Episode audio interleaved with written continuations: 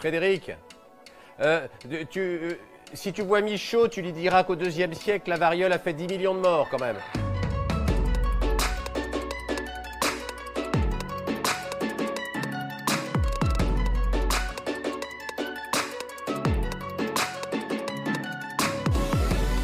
Oh, jamais. Moi, j'étais un admirateur de Raoult et, et Raoult est parti en vrille. Il tient un discours qui est de plus en plus aberrant. Euh, la science est sérieuse.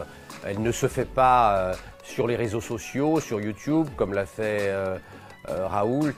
La science, elle se fait dans des essais cliniques avec des méthodologies reconnues internationalement.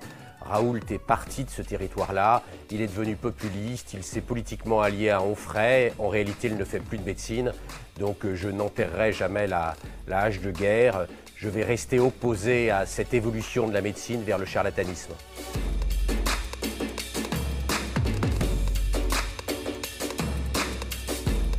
La France euh, s'en est pas si mal sortie que ça.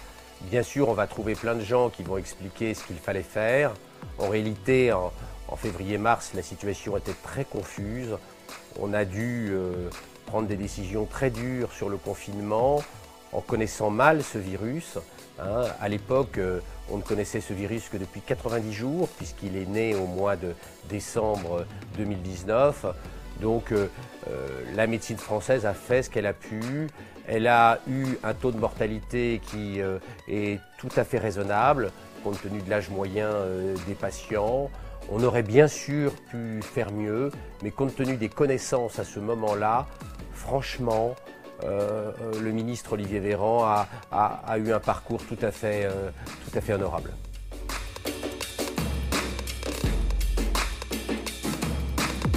Écologistes vont expliquer que la 5G euh, est catastrophique. D'ailleurs, ils demandent un arrêt de la 5G. Mais je vous rassure, vous trouverez plein de discours des écologistes qui expliquaient que l'apocalypse c'était la 4G au moment de la 4G, que la 3G c'était la catastrophe, que l'arrivée du téléphone portable c'était la catastrophe. Donc les euh, vendeurs euh, d'apocalypse nous ont déjà fait le coup sur plein de technologies.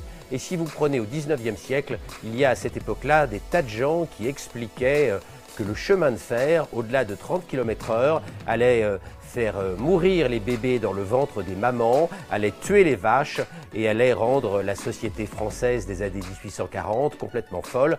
Donc euh, les discours apocalyptiques ne datent pas d'hier, cela fait des milliers d'années qu'on nous promet la fin du monde et cela va continuer. Il y aura des Paco Rabanne pour encore très très longtemps.